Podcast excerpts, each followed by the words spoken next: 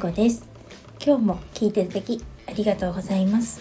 アラフィフはママキミコのアウトプットチャンネル11月じゃなくて今日から12月になりましたね。今日は12月1日水曜日です。あ弟の誕生日ですね。早く来た。後でメッセージ送らなきゃ。今言ってて思い出しました。えっとですね今日は何をお話ししようかなと思ったんですけれどもっていうか今日朝すごい雨でしたよねなんか本当にちょうどですねうちこっちの私の住んでる方はですね夫が朝6時半頃家を出るんですけれどもその頃本当にすごく大荒れででうちの周りはちょっとあの一部冠水するところとかもあるのでちょっと心配だったんですけれどもあなんかなんとかギリギリ川はあの溢れないでなんとか通れたので本当に良かったです。えっと、午後になったらね一変して晴れたんですけれども今仕事から帰ってきたらやっぱり風が冷たくなってたのでこういう不安定なお天気の時ってあの体調を崩しやすいのでお互い気をつけていきましょう。なんか私も最近すごくあの急に目まぐるしくいろんなものが動いてて若干バテ気味なので気をつけたいと思います。えっと今日何をお話ししようかなと思ったんですけれどもあの先日ですねあの娘とあるあのスペシャルティーコーヒーが飲めるコーヒー屋さんに行ってきたんですね。えっとそこはあのキオラコーヒーっていうんですけれども私もあのちょっと以前はそのコーヒーに全く興味がなかったっていうか正直家で入れたインスタントコーヒーを飲んでもコンビニのコーヒーを飲んでもコーヒー屋さんのコーヒーを飲んでもどれも美味しいって思ってたんですね。だけどあのこのスタイフでもあの発信されあの配信されてるのりこさんっていう方からですねあのあの一緒にオンラインサロンも一緒に参加してるんですけれどもその方と仲良くなってコーヒーいただいたんですよ。その時のコーヒーが本当にやっぱりスペシャルティーコーヒーでとっても美味しくて以来あのちょっとねコーヒーもっといろんなスペシャルティーコーヒー飲んでみたいなみたいに思ってたら思ってたんですよ。そしたらそのキオラコーヒーっていうのが近所にあるっていうことを知りましてあの週末にですねあの娘とちょっと前の週末にですね行ってきました。そこのお店はねあのお食事もすごく美味しくてなんかあのオリエンタルチキンライスっていうのがすごく美味しかったんですけれどもその日飲んだのは本日のコーヒーっていうのでそれがニカラグアっていうものだったんですけれども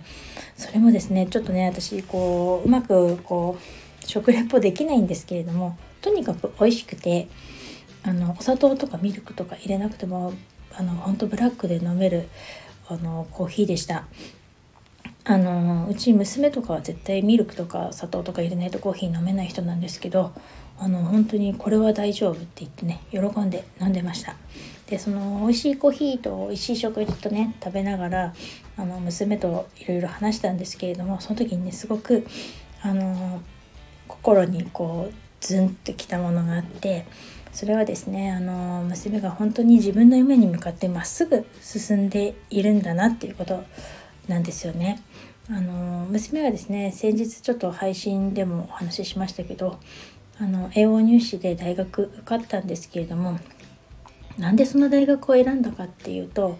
もう子供の小さい頃からなりたい職業っていうのがウェディングプランナーっていう夢があったんですね。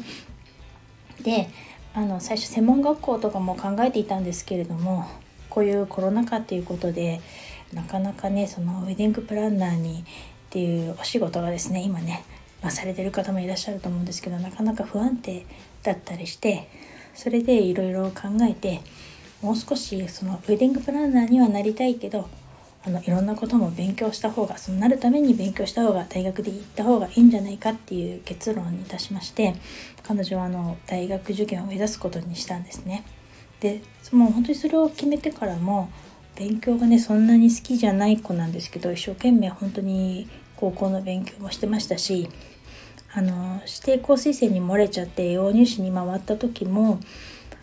本当にこう先生を捕まえて勉強したりとか放課後残ったりとかあの休みの日もね面接の練習に学校に行ったりとかして本当にいろんな人にアドバイスをもらったりして本当に頑張ってたんですよね。でそれは本当にあのもう彼女には一人にこうウェディングプランナーになるっていう夢があったんですよね。だからそのために行く大学だからあの大学選びもそこに行けるその道を進めるような大学そういうことあのウェディングプランナーになるための勉強ができる大学っていう風な感じで迷いは全然なかったんですよね。で彼女も全然ブレることもなくとにかくそこに行きたいっていうことで一生懸命勉強していたしそのための環境っていうのかなあの準備もすごくしててあのそういうのを見てて本当にこう自分のやりたいことがしっかり決まっているとこんなにもまっすぐ進めるんだなっていうのを感じたんですよね。であのまあおかげさまで合格してからですねあの今度はですねあのそのウェディングプランナーになるためのあの、うん、大学4年間過ごす間にどこかでバイトをしたいって言ってたんですね。で今もまあドラッグストアとかでバイトしてるんですけれどもウェディングプランナーになるんだったらどこかの結婚式場とかホテルとか、まあ、そういったイベント会社とかそういうところでバイトがしたいって言ってもうすでに調べてるっていうことでその時このコーヒー屋さんでですね あのスマホでアプリ今ねバイドルとかいろいろありますよね。そういうアプリで見てこういうバイトがあってとかいくらぐらいなんでとかなんか週何日ぐらいなのとかっていうことをですねどう思うって話してきたんですよ。それを聞いてですねさらにもうそんなことちゃんと考えてるのかと。こっちはですね お金払いきれるかなとかですね。そういうくだらないことを考えてたなみたいな。あのちょっと反省してでねあのこんなにもまっすぐ一生懸命やってる娘を見て本当にね我が子ながら感心したっていうかもう自分がなるっていうことが全くぶれないんですよね。まあ、ある種それでいい、まあそんなにかたくなに思っていいのかっていうのもあったりもするんですけど、でもやっぱり自分が思ってる思いが強ければ強いほどその道にね、近づくと思うんですよね。引き換えね、私は一体何やってるんだろうって、あの、フラフラしちゃって、これでいいのかなとか、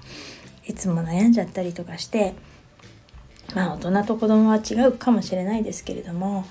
まあいや違わないですよね。なんかまあちょっと人としてですね このなんかフラフラしている自分がねほんと情けなくなったなっていうのをですね感じました。でそれからあの娘を見てあの私も本当に自分のやりたいことって何なんだろう。今一体何を本当にしたいのか。何が自分にとって必要なのか。っていうのをですねあの考えるようになりましたその結果ですねまあなんかまあ最近いろいろちょっと決めたりとか新しく始めこの昨日配信しましたけどもあの新しいスキルアップスキルアップシェア会に参加しようとかそういうセミナーに参加しようとかそういうのとか自分であの決めることとかできたんですよね。うん、だからやっぱり何か行動し自分のこうこれが本当にしたいとか軸とかが決まればそれに向かって進めるんだなって思ってそれがね今や決断したこととか学んだこととかがまあもしかしたら役に立たなかったり間違ってたりするかもしれないんですけどそれはそれできっとあの自分にとってまたいい経験になると思うしあの無駄には絶対ならないと思うんですよね。まあ仮にうまくいかなかったとしたらまたやり直せばいいだけなので死ぬわけじゃないんで、まあ、とにかくやってみようと思います。えっとなんか決意表明みたいになっちゃって超恥ずかしいですけれども皆さんはどうでしょうか？自分のやりたいこととかあの本当に必要なこととかしっかり揺るがないでお持ちでしょうか？ね。そういう方ってやっぱり本当輝いてますよね。そういう方自分もそういう風になりたいなって思います。それでは今日はこの辺で最後までお聴きいただきありがとうございます。またお会いしましょう。